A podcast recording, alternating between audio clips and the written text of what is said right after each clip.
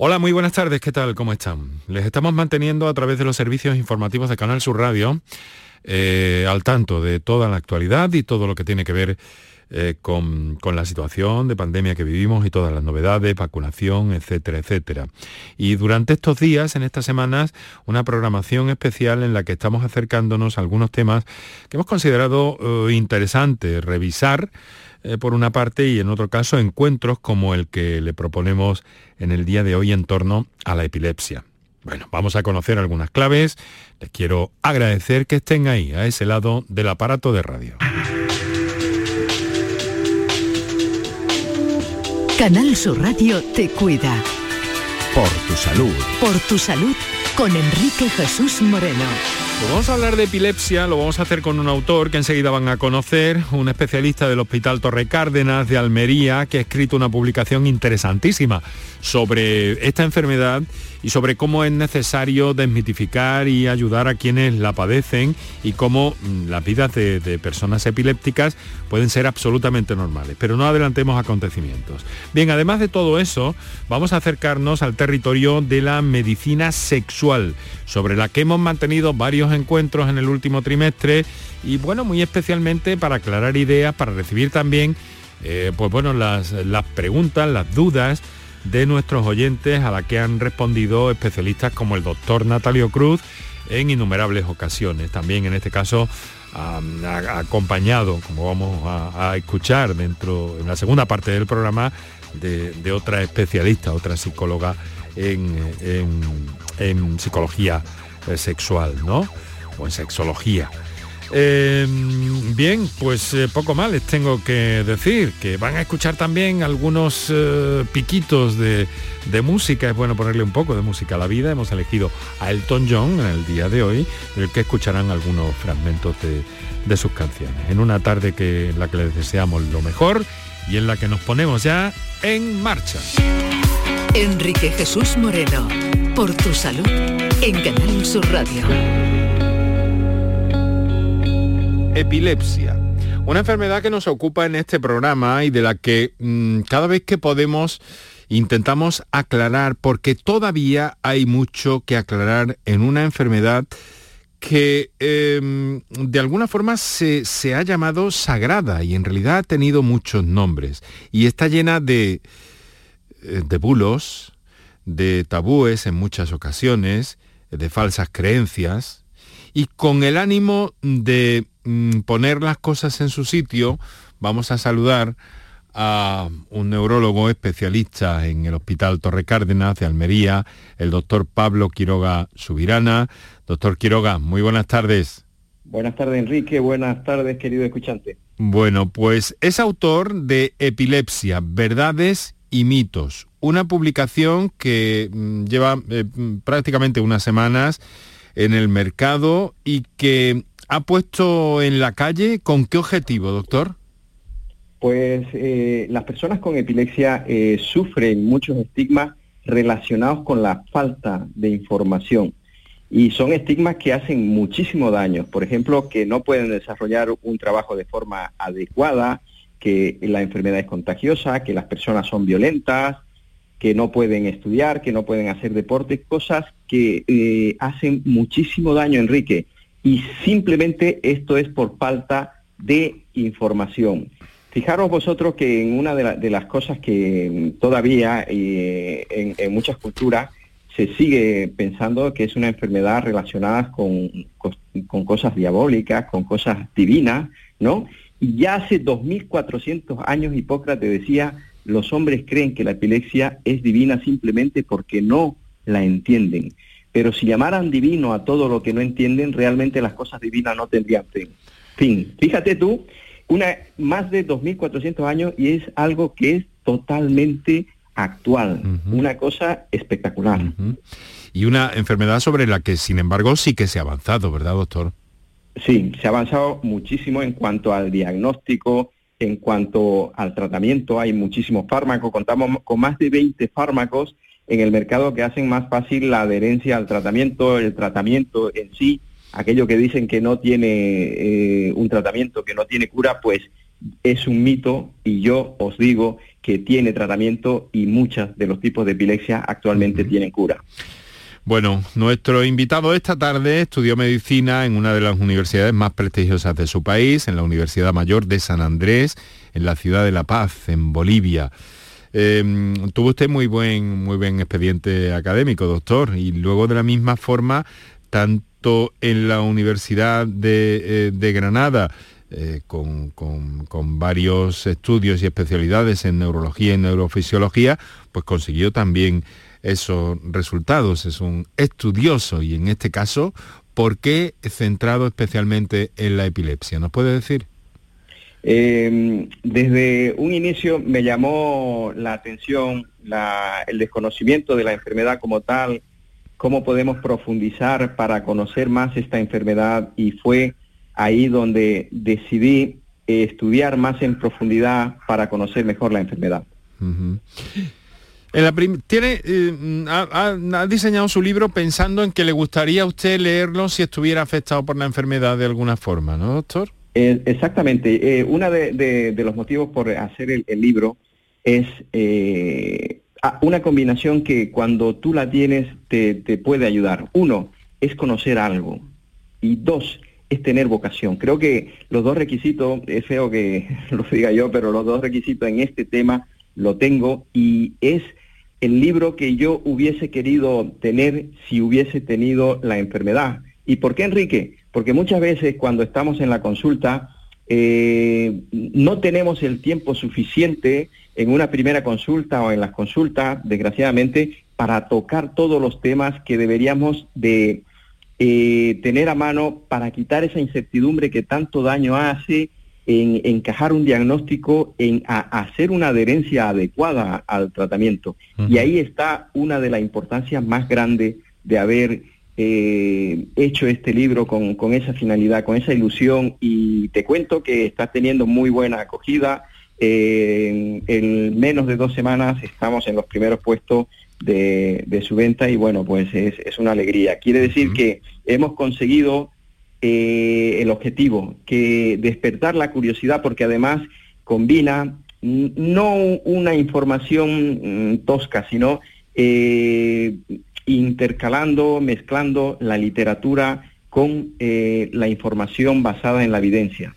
ha, combinado usted de, alguna forma, ha, mezclado ahí ideas y conceptos muy, muy interesantes. Por cierto, el libro está publicado por Editorial Almuzara, está disponible en la Casa del Libro, por ejemplo, en otras plataformas y también en Amazon, ¿no? Online. Eh, Doctor, eh, en la primera parte nos explica qué es la epilepsia. Se asocia epilepsia generalmente con convulsiones, pero usted mantiene que no, que no todo, Exactamente. Que no todo es eso. Enrique, ese es uno de los, de los mitos más grandes. Mi libro en un primer momento se iba a llamar Convulsionó y se tragó la lengua.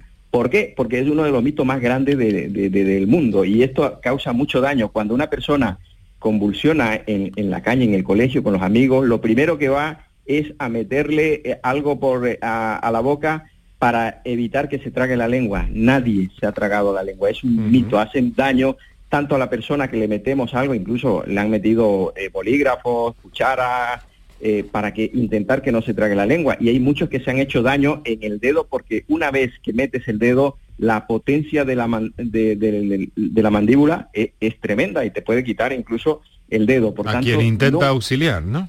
Exactamente, no meter nada en la boca. Lo que tenemos que hacer en estos casos es eh, la posición de seguridad lateral, de, lateral, con la cabeza mirando un, poco para abajo. ¿Para qué? Simplemente para que la saliva que tiene en la, boca pues va a escurrir. Y en cuanto a la frecuencia de crisis, este tipo de crisis que nosotros conocemos, las crisis que convulsionan, que echan espuma por la boca, no es lo más frecuente, es lo más espectacular, pero no es lo más frecuente.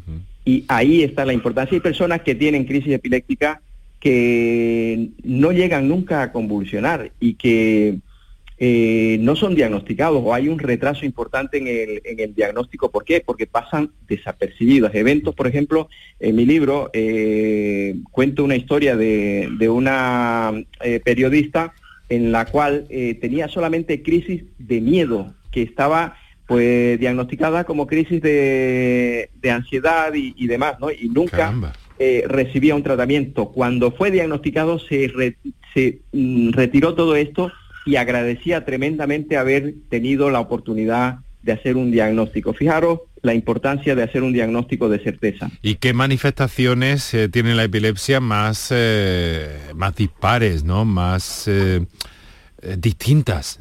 ¿Por qué sucede esto, Enrique? Porque nuestro cerebro tiene, e, es, es inmenso y tiene diferentes funciones. Uno, pues que te mueva la, la parte de la cara, el brazo, nuestras emociones, la, la, la visión, el olfato. Hay personas que tienen solamente crisis de malestar con sensación de percibir olores, otras que tienen sensaciones de, luces, otras que tienen eh, sensaciones del, del déjà vu, el, lo, vivido, ¿no? Y estas son crisis epilépticas. Entonces, cuando tú haces un diagnóstico de certeza, ¿qué es lo que te permite? Hacer un tratamiento adecuado y solucionar un problema. Ahí está la importancia de conocer todo lo que puede ser epilepsia y todo lo que no, porque también es verdad que del el 100% de las personas que están diagnosticadas de epilepsia, Enrique, hasta un 40% no tienen epilepsia, están diagnosticadas erróneamente de una enfermedad que no la tienen. Caramba, qué curioso. Eh, doctor, a día de hoy la ciencia, la medicina, la neurología, ¿qué sabe de la epilepsia? ¿Qué es la epilepsia? La epilepsia es una manifestación eh, brusca, paroxística, que nosotros llamamos de pronto, aparece de pronto, de un área del cerebro que funciona de forma anómala. Eso es epilepsia, pero eh, eso es una crisis convulsiva, pero epilepsia, eh, tener el diagnóstico de epilepsia es tener esa predisposición a que esas crisis se repitan, ya sea porque hay una malformación a nivel del cerebro, ya sea porque hay un tumor, ya sea porque esa persona ha tenido eh, en el momento del nacimiento un sufrimiento, ya sea porque ha tenido un impacto, un golpe en la cabeza, ya sea porque ha tenido una infección en el cerebro que ha dejado secuela. Y aprovecho para decir que no todas las personas que convulsionan van a tener epilepsia y no todas las personas que tienen un traumatismo en la cabeza, una infección en la cabeza o tienen un tumor, al final van a ser eh, personas con epilepsia. No, depende de muchos factores que se tienen que dar para que esa persona eh, tenga el diagnóstico como que reúna esos requisitos para tener eh, una crisis epiléptica. ¿Y esto por qué lo digo, Enrique? Porque muchas veces, eh, por el motivo que, sea, que sea una persona ha tenido una crisis, ya sea por un, impacto, un golpe en la cabeza, por el consumo de alcohol, por consumo de tóxico, y ahí viene el comerse la cabeza porque piensan que de ahí en adelante van a tener crisis epiléptica. Ya, ya, ya. hay, hay una idea que, resulta extremadamente poética, aunque sin embargo es eh, eh, lamentable para las personas que tienen epilepsia, que tienen una manifestación que se llama crisis de ausencia. ¿Qué es una crisis de ausencia, doctor? Eh, las crisis de ausencia son un tipo, de, todas las que hemos estado hablando, Enrique, un tipo de, crisis epiléptica. Principalmente se da en los, en los niños, en los pequeños son pequeñas desconexiones que hacen con, con en el, con el exterior. Por ejemplo, están escribiendo una frase y de pronto se, quedan quietos y vuelven, eh, recuperan y siguen escribiendo esa, esa frase. ¿no? Son pequeñas eh, desconexiones que hacen que el cerebro es como si se hubiese quedado apagado durante segundos. Eso es una, una, una, ausencia y se puede pues, presentar en diferentes intensidades varias veces al día o de vez en cuando y eso puede interferir en la cognición del niño. Y esa es la importancia también de hacer un diagnóstico eh, pronto para hacer un tratamiento adecuado. O sea que tratamientos hay, luego hablaremos un poco de todo eso, pero la epilepsia, que hemos llamado al principio enfermedad sagrada, enfermedad de los mil nombres también se la ha llamado, dedica una, una parte de su, de su libro, de esta epilepsia, verdades y mitos, del doctor eh, Pablo Quiroga, eh, mm, lo dedica a, este asunto, ¿no? Eh, mm, enfermedad de los mil nombres. Cuando digo eso, Enrique, parece que eh, puede ser una, exageración, ¿no? Pero mm, si nosotros nos podemos saber, en España hay varios nombres, ¿no? Pero si tú revisas en, la, en, la evolución de la, de la historia, la enfermedad sagrada, la enfermedad de la caída, por lo espectacular de que caen y convulsionan. Y mm. vuelvo a decir que no es lo más frecuente, pero es lo más, más espectacular y que sale en los medios de comunicación, que hace que se vea de esta forma, ¿no? El morbus lunático, la, el morbus demoniacus, el morbus comitialis, eh, cuando había una crisis en los comicios, pues se tenía que suspender las reuniones y luego purificar el, lugar para luego recién eh, dar cabida a que haya eh, que exista esa reunión. No fíjate que se consideraba que era contagiosa y hasta nuestros días pues se sigue considerando eso, ¿no? El Neseye, el Kifafa o el Tucuri, en fin, son un montón de nombres que reciben y que yo personalmente estoy seguro que son más de mil. lo que pasa que pues mm, no, lo, no los hemos podido eh, reunir todos, pero estoy seguro que son más de mil nombres. Bueno, en, la segunda parte, en la segunda parte del libro eh, nos habla de algunas eh, verdades y mentiras, ¿no? Bulos en torno a la epilepsia que ya, que ya ha enunciado de alguna forma, como eso de, tragarse la lengua. Eh, pero, pero hay muchos, hay muchos mitos, como que, mm, como que es una enfermedad, lo ha dicho antes, contagiosa, o una enfermedad progresiva e irreversible, y que las personas con epilepsia no pueden trabajar, y que son agresivas, y que no pueden tener hijos todo este dedica todo ese capítulo a, desmontar esa serie de bulos que hay sobre la epilepsia, ¿no, doctor? Y basados en, la evidencia. Pues sí, eh, uno de los, de los mitos más dañinos y que a mí me da mucha pena que lo vivimos y yo eh, el, lunes eh, pasado venía una, una chica de veintitantos años que le habían despedido del trabajo porque había dicho que tenía epilepsia, una eh, chica con sus crisis perfectamente controlada, una crisis cada X tiempo, y su trabajo era poner una lechuga en un recipiente. Y se ha quedado sin trabajo simplemente por haber dicho que tenía eh, epilepsia. Pues ese estigma hace muchísimo daño y hace muchísimo daño porque es falta de, de, información, no es contagiosa, las personas no son violentas. El 70% de las personas que padecen epilepsia tienen eh, excelente rendimiento, se tratan con un solo fármaco, son médicos, son abogados, son profesores, son deportistas, deportistas de, élite. Fijaros que mm, cualquier persona puede tener epilepsia. Es verdad que hay un grupo de 30, 20, 30% de, de, las crisis epilépticas que llamamos farmacoresistentes, que son las que nos cuesta un poquito más el control y en el cual se está estudiando muchísimo y estoy seguro que eh, pronto pues tenemos, tendremos a nuestras manos más soluciones que la necesitamos y actualmente tenemos muchos recursos y es donde tenemos que seguir trabajando para que este porcentaje de personas cada vez se sienta mm, con menos estigmas, con menos mitos y que sean vistos de una forma pues que no de miedo, Enrique. Y en algunos casos también, doctor, hay eh, soluciones quirúrgicas, tengo entendido, ¿me equivoco? Totalmente. El, espectro de tratamiento, de posibilidades de tratamiento que tenemos son los fármacos, son algunos tipos de procedimientos quirúrgicos, eh, algunos eh, eh, tipos de estimulación. En fin, tenemos un abanico de, tratamiento para las personas con epilepsia que hay ayudas. Y, lo más importante, fíjate tú, es trabajar en el autoestigma. Antes tú me decías, ha avanzado muchísimo, pues sí, pero uno de los factores importantes es el autoestima. Saber conocer nuestra enfermedad, quitar esos eh, estigmas, quitar eso, el autoestigma, que es mm. algo que el mismo paciente se hace, se hace daño. Claro, pero, pero vemos con ese caso que nos ha contado de esa joven trabajadora, vemos, doctor, que el estigma permanece.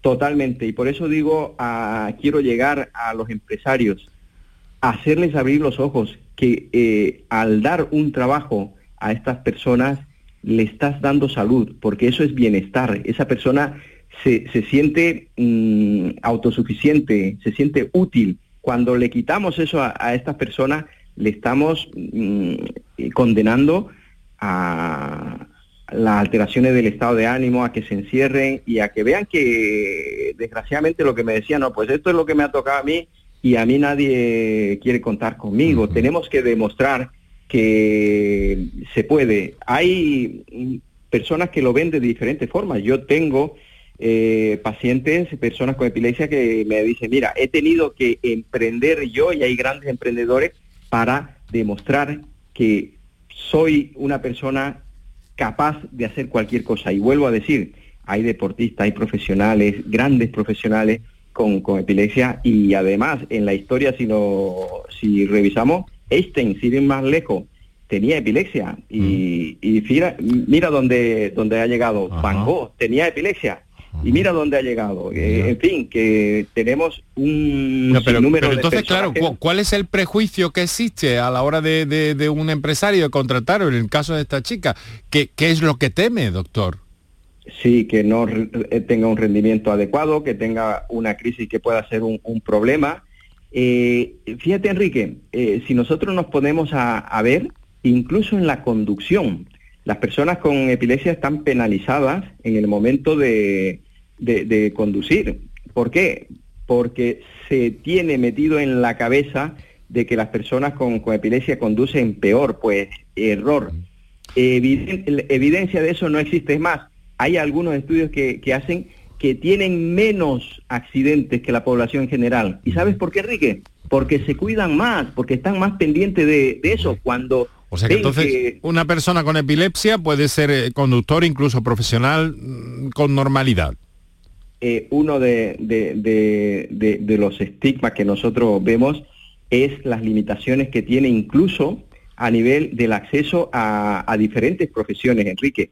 Una persona, eh, el estigma institucionalizado se llama, una persona con epilepsia no puede portar un arma, por ejemplo. Por tanto, no puede ser policía, no puede ser eh, militar, no puede conducir de forma profesional. Eh, o sea, fíjate hasta dónde llega el estigma que ya están vetados cuando la cuando a lo mejor la manifestación de su epilepsia no no no le haría correr ningún riesgo en su trabajo no me está diciendo exactamente. Yo eh, estoy porque hay algunas cosas pues que y según el control de, de la crisis no se debe hacer, evidentemente, pero no ser radicales para, por ejemplo, eh, facilitar eh, de acuerdo a mi rendimiento, facilitar el trabajo, adaptar las situaciones. Por ejemplo, yo tengo eh, mi enfermera, tiene epilepsia, una de, mis enfermedades tiene epilepsia y es espectacularmente Mm, eficiente y trabaja perfectamente.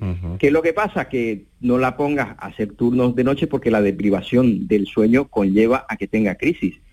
Eh, entonces, adaptar el trabajo, tú no vas a poner a una persona con epilepsia en el andamio, ¿me entiendes? Pero sí, puedes adaptar ese, eh, eh, ese trabajo y lo podemos hacer. Es simplemente que nos tenemos que organizar y, se puede. Esta, esta chica que lleva una lechuga a un recipiente, ¿qué, qué, riesgo va, puede, puede tener? ¿Me entiendes? Claro.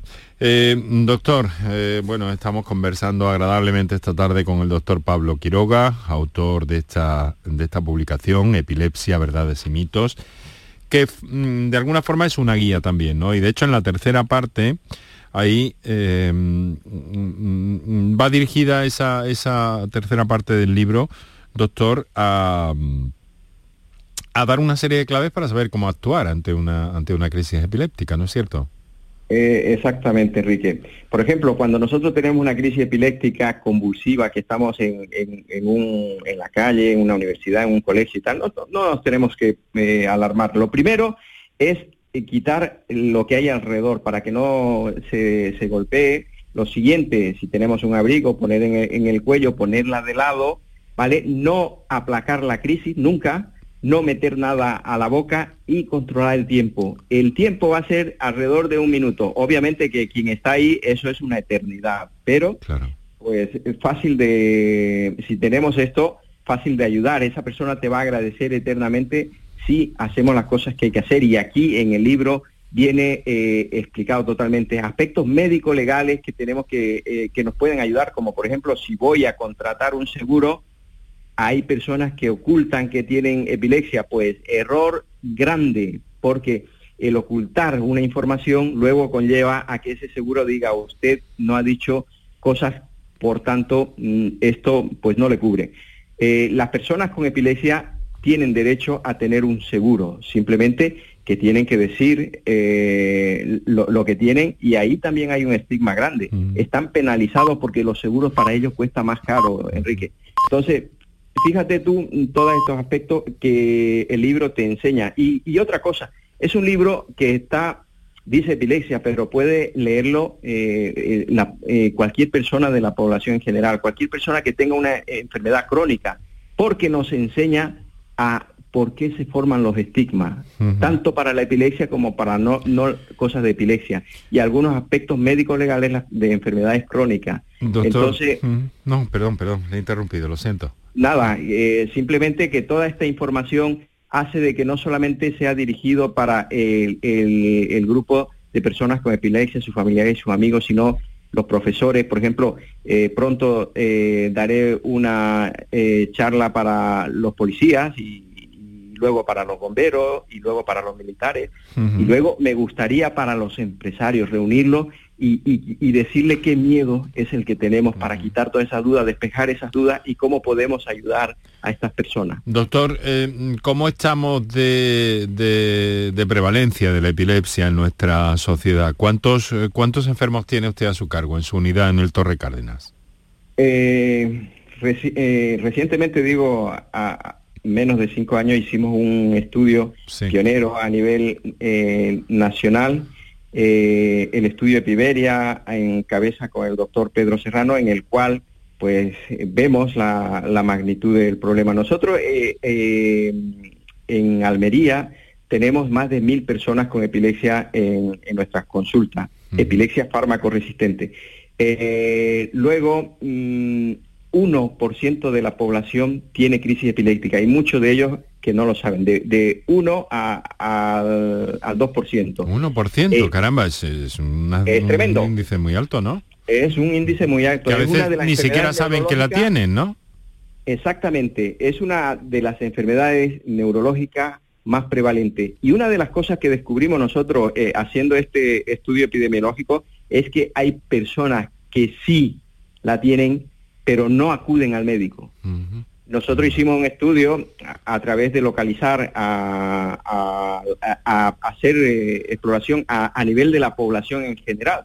Y descubrimos de que hay personas que saben que tienen crisis, pero con ese miedo y esa tal, pues siguen su, su, enfermedad y como, un poco ¿Cómo sobreviven cuando tienen una, una crisis o una situación pues eh, tienen su, su crisis eh, eh, epiléptica, pasa el, el, tiempo y, y siguen su vida. Así de crudo, Enrique. Es, y, te, ¿Y por qué sucede esto? Porque hay personas que han buscado que la única forma de mm, solucionar esto es ocultándose. Y eso es una de las cosas que busca este libro. Hacer que estas personas salgan de la sombra, que se muestren. Y yo invito hay deportistas de élite que, tienen la epilepsia y a veces me ha entristecido decir, échame una mano y di que tienes la enfermedad y, vamos a ayudar a más personas. Me han dicho, Pablo, si quieres, pídeme lo que tú quieras, pero no me pidas eso. Eh, en realidad hay una campaña global, doctor, para terminar ya, que se llama Epilepsia fuera de las sombras. Exactamente. Ahí está la, a nivel internacional eh, la ILAE, la Asociación de Epilepsia a nivel mundial, en el cual pues eh, intenta, mm, porque es una preocupación de gran magnitud, Enrique. En los países de alto nivel económico, las personas pueden recibir un tratamiento, pero más del 80% de las personas con epilepsia en, en, África, en Sudamérica, no tienen tratamiento. Y es así de crudo más del 80% de la población que sufre epilepsia no sigue un tratamiento, porque es un, tratamiento pues que no tienen la capacidad de, tener a mano las personas de, estos países y es ahí también donde tenemos que trabajar para ayudar a esta población. Doctor, en torno a la epilepsia, esta guía para comprender una de las enfermedades neurológicas, por otra parte, más frecuente, algo que que, ha citado también, creo recordar el doctor al principio. Epilepsia, verdades y mitos, editorial Almuzara, doctor Pablo Quiroga. Muchas gracias por, por estar con nosotros, por ayudarnos a comprender y a ver cada vez más claro, que nos ocupa también en este programa a menudo, divulgar y conocer y acercarnos a la realidad de estas enfermedades. Seguiremos en contacto y, ¿por qué no? Programamos un día en unas semanas un programa, si le parece, con la intervención de los oyentes. Yo agradecido y agradecer por vuestro trabajo. Hacer esta difusión vamos a llegar a muchas personas y estoy seguro que vamos a ayudar a muchas personas para quitar ese estigma, para hacer la vida más fácil de estas personas que se la merecen y que ellos mismos se den cuenta de que no tienen que ocultar nada. Eh, y aprovecho para finalizar que si tienen la enfermedad, que lo digan, porque también es una forma de liberarnos, de que nuestros amigos lo sepan. Una crisis eh, así desprevenidas y de sorpresa también hace que los que están alrededor se asusten y no sepan qué, hacer. Tenemos que decirlo. Y si nosotros lo decimos, está, eh, no tiene, eh, el diabético pues dice que tiene diabetes, el hipertenso dice que tiene hipertensión y no pasa nada. Y una persona con epilepsia también la tiene que decir, ante todo, si hay algún imprevisto y saber cómo actuar, que es sencillo, no tiene, no hay que ir a ninguna universidad para, para hacer este procedimiento y es fácil. Doctor Pablo Quiroga, Quiroga, perdón, Pablo Quiroga Subirana, muchas gracias por estar con nosotros. Un saludo y hasta la próxima. Un fuerte abrazo Enrique y aquí me tienes cuando me necesites. Un fuerte abrazo.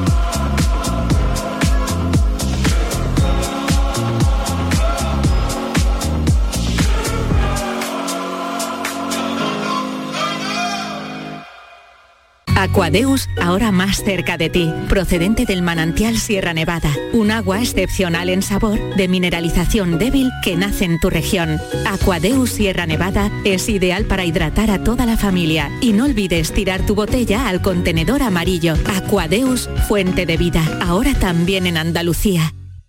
Ni el challenge del papel higiénico, ni el de la botella.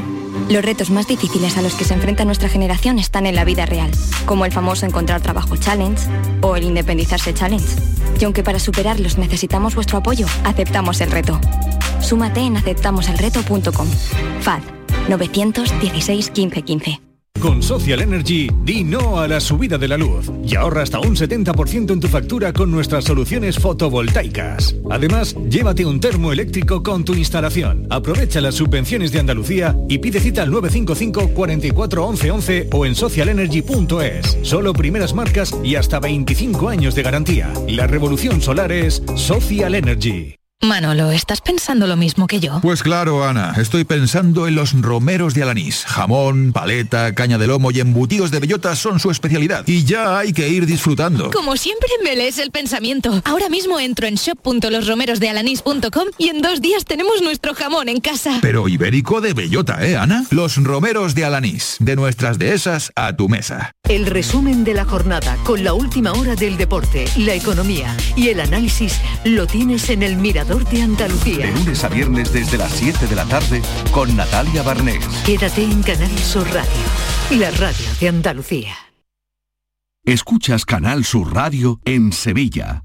Una consecuencia desastrosa como el pie diabético tienen solución en Clínica CPM. La medicina hiperbárica es beneficiosa en multitud de circunstancias. Úlceras, trastornos del sueño, oncología, recuperación de deportistas. Oxigenar tu cuerpo potencia tu sistema inmunitario y eso es posible gracias a Clínica CPM. Ven a conocernos a Espartinas y recupera tu vida. Oxigena tu cuerpo en Clínica CPM. ¿Te está afectando la subida de la luz? Claro que sí. Por eso en Insolac Renovables instalamos paneles fotovoltaicos de autoconsumo con los que podrás generar tu propia electricidad. Y ahora, con la subvención del 40% de la Agencia Andaluza de la Energía, lo tienes mucho más fácil. Entra en insolacrenovables.com e infórmate de las ventajas que tiene el autoconsumo. Insolac, expertos en energías renovables desde 2005. Comida de pueblo, la solución a tus comidas diarias. Guisos caseros sin conservantes con 30 días de caducidad. Calienta en el microondas 4 minutos y listo para comer. Descarga la aplicación de Comida de Pueblo y solo por registrarte consigue 10 euros de descuento en tu primer pedido.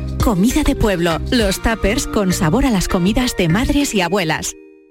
Han sido días duros, meses separados, vernos a través de pantallas y de abrazos virtuales. Sí, hija, estoy llegando. Voy en el autobús. Estamos deseando verte, mamá. Si algo nos ha enseñado esta pandemia, es que moverse es un regalo. Hija, mamá, ¿cómo os he echado de menos? Esta Navidad vuelve a moverte por Sevilla. Feliz tu Sam.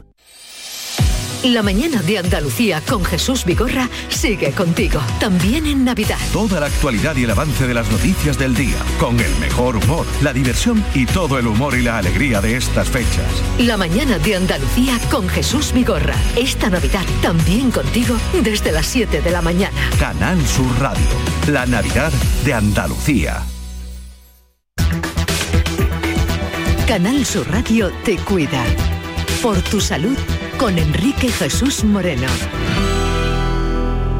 Entramos en la segunda eh, parte del programa. Les recuerdo que estamos siempre en antena entre 6 y 7 de la tarde, eh, eh, generalmente con sus preguntas, con sus intervenciones sobre los temas que les proponemos, siempre tan satisfactorias, siempre intentando dar respuesta a las cuestiones que les inquietan en estos días, en estas semanas singulares, especiales de la Navidad y el Año Nuevo y el Viejo y todo eso, pues estamos eh, compartiendo eh, encuentros como este que les acabamos de ofrecer por una parte y ahora entrando en el territorio de la eh, medicina sexual, que es sexología y algo más, conceptos muy amplios, muy científicos, que están consolidados en el ámbito de la medicina y en los que nos hemos fijado para recuperar algunos momentos de programas anteriores. Profesora eh, Carmen Santín. Eh, Carmen, muy buenas tardes. Buenas tardes, Enrique. Muchas gracias por acompañarnos, por estar con nosotros este ratito y por, en fin, hacernos llegar todas las buenas cosas que, que, se referencian, que se ponen de manifiesto en ese, en ese máster mm, cada vez más prestigioso de la Universidad de Huelva que usted dirige, ¿no es así? Pues sí, ya llevamos unos, unos cuantos años y esperamos, esperamos seguir muchos más. Y muchas gracias a vosotros por haceros eco de este tema tan interesante, tan importante y que tendemos a obviar. ¿eh? Eh, y sin embargo es cotidiano, forma parte de nuestra vida cotidiana. Forma parte de nuestra vida y de nuestra, no solo eso, de nuestra esencia también probablemente, ¿no?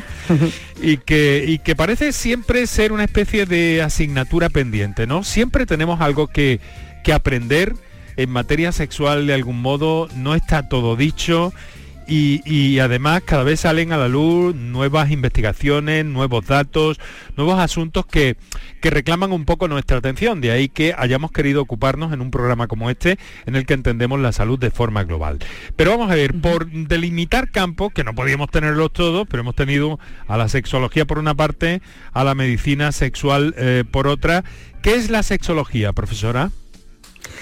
Bueno, pues la sexología en sí misma podría considerarse un cuerpo científico, un cuerpo científico que se nutre, evidentemente también de, de muchas otras disciplinas. Se nutre de la propia medicina, se nutre de la psicología, se nutre de la educación, de la pedagogía.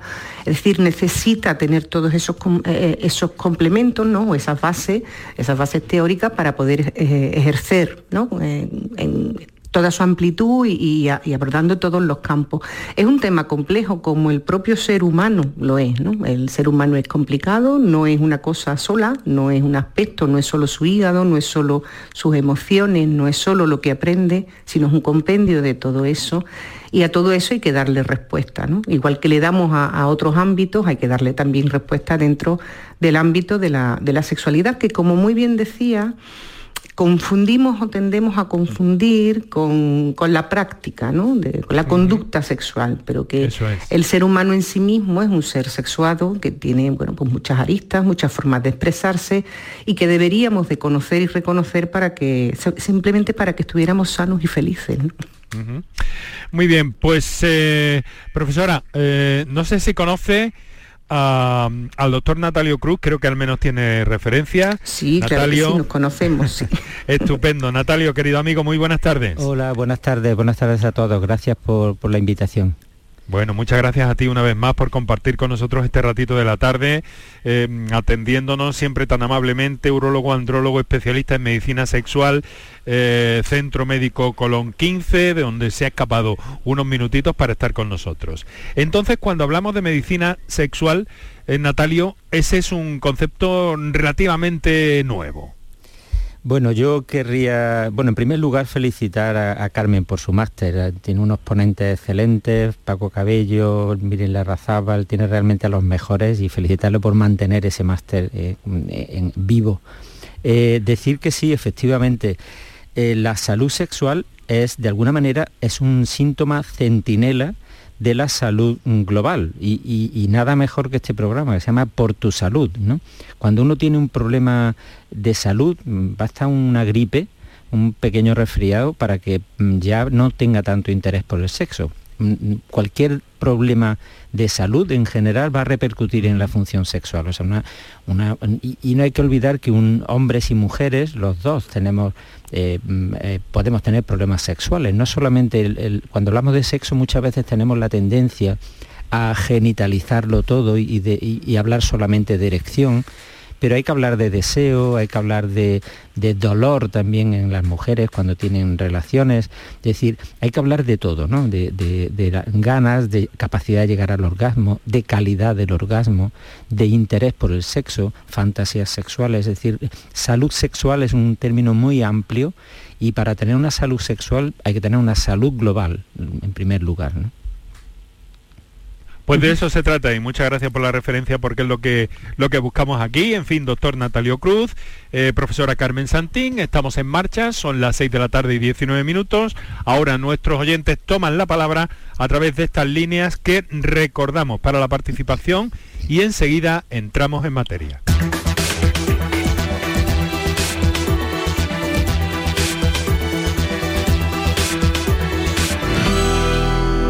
Les recuerdo que están escuchando Canal Sur Radio, esto es Por Tu Salud, programación especial navideña.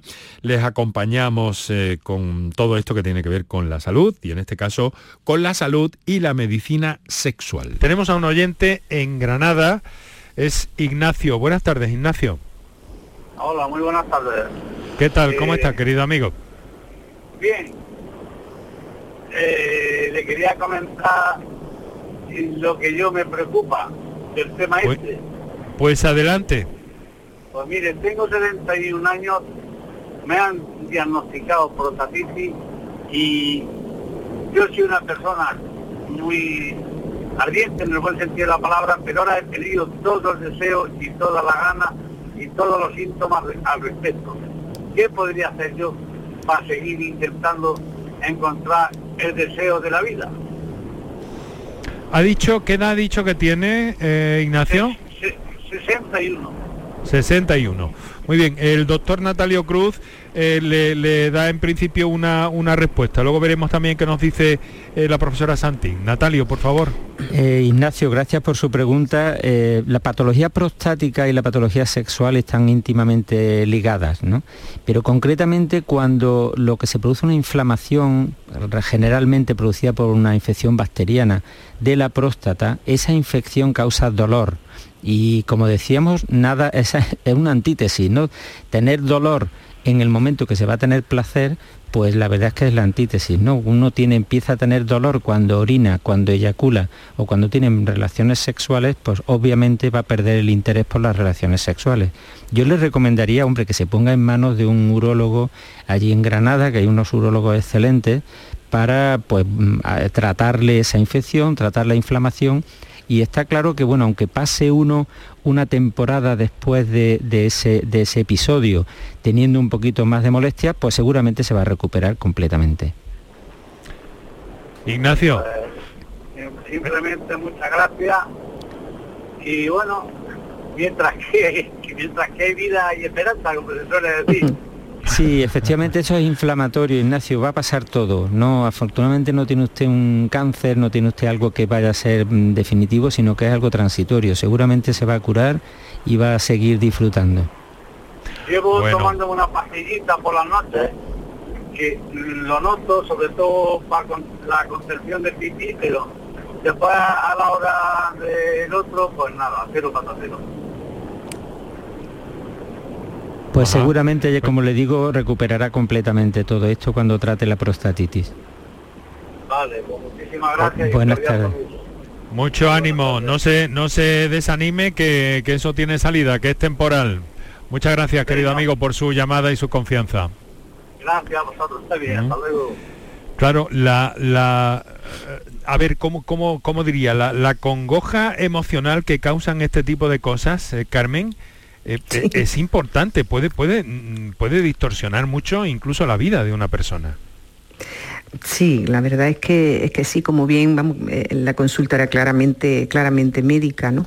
que como además bien indicaba Natalia antes, eh, la, la salud sexual es un reflejo más de- y puede dar síntomas o alarmas de- del estado de salud en general y hay que atenderla pues siempre en esa misma línea. Pero sí es cierto que a mí me alegra mucho escuchar este tipo de consultas así de espontáneas y de abiertas y de claras y de sinceras porque necesitamos que la gente, mm, que, que todos desmitifiquemos un poco este tema, ¿no? que se hable con claridad y se consulte. El problema de no consultar es que entonces sí estoy generando un problema en torno a un síntoma que, como bien decía Natalio, tiene una respuesta médica y un tratamiento que la haría transitoria. Si Ignacio no decide llamar, preguntar, informarse, pues probablemente termine teniendo un problema crónico. ¿no? Con lo cual es importante acudir pronto, a pedir ayuda, a decir algo no está funcionando bien o no me gusta cómo funciona y intentar buscar la- las soluciones oportunas. Buenas tardes, esto no es tanto una consulta, pero puede servir a padres, nos dice. Mi hija 22 años, yo 46, y en la hora del café, antes de irme de casa, estábamos hablando de las fantasías sexuales, qué le gusta a ella hacer con su pareja, etc. Y no saben lo satisfactorio que es el hablar con ella de sexo, cuando sus amigos no hablan en casa de eso. Un saludo, María de Jaén. Eh, ¿Qué reflexión le, le produce, profesora? Pues me parece que la reflexión que hace María es fantástica porque es verdad. Es verdad que la comunicación entre padres e hijos debería de ser mucho más fluida de lo que os lo comentaba antes, ¿no? que, hay son muchas las consultas de, de, las familias en este sentido, de cómo abordo un tema, como otro. Y es divertido, ¿no? Incluso que, el tema que estaban comentando, ¿no? El tema de las fantasías, que es algo como que pertenece a un terreno más íntimo, pero también más, bueno, como más una erótica más personal, más, más prohibida, se pueda compartir, pues eso, en una conversación informal con personas de confianza, ¿no? Siempre con personas que sabes que no te van a juzgar mal ni nada por el estilo, sino que todo lo contrario lo que van es a, cuidar de, ti, ¿no? Me parece que es verdad que ojalá eso fuera así, ¿no? Mm, sí fuera continuamente así, ¿no? Que, se viera más esta, esta situación. Eh, Natalio, esto es importante también tenerlo en cuenta, ¿no? Hablar eh, de una forma clara, nítida y sobre todo y especialmente si hay algún tipo de complicación, alguna, alguna cuestión que, que requiera atención médica, pues todavía con más motivos, ¿no? Naturalizarlo de algún modo. Claro, por supuesto, yo querría felicitarla porque lograr ese nivel de comunicación con su hija, pues la verdad es que ha debido ser un, bueno, una, labor de tiempo y de, confianza y posiblemente que es una cosa recíproca, ¿no? Así que, bueno, felicitarla porque eso va a garantizar que si hay algún problema, también lo va a contar, es decir, no va a contar solamente lo bueno, sino si hay, en algún momento de su vida tiene alguna dificultad que bueno, mm, no salimos con un, con un libro de, cómo se, un manual en las manos, y esto se tiene que transmitir también vía oral.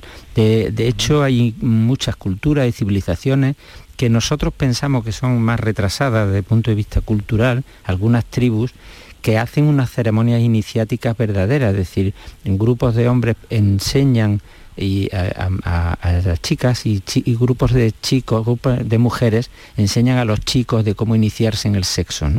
Eh, fíjate hasta qué punto está eh, aceptado esta comunicación que se hacen esas iniciaciones. Pues lo vamos a dejar aquí por hoy, nuestro encuentro y nuestra referencia con la epilepsia por una parte, la medicina sexual por otra, que han sido los ejes sobre los que hemos eh, estado hoy eh, conversando con distintos especialistas en la segunda parte del programa, medicina sexual, con esos encuentros que manteníamos allá por el principio del otoño aquí en el programa con los invitados que ustedes acaban de escuchar. En fin, que mañana les espero también aquí a las 6 de la tarde, les adelanto que vamos a hablar de deporte, ejercicio físico y embarazo con una especialista que tiene muchas cosas que contarnos. Hasta mañana, llegan ahora las noticias, manténganse al tanto de todo como eh, les hacemos llegar aquí en Canal Sur Radio con toda la actualidad y todo lo referente a la pandemia, vacunación, etcétera, etcétera. Todos los detalles y el resto de la actualidad. Y mañana volvemos. Un saludo, que tengan una buena tarde y una mejor noche.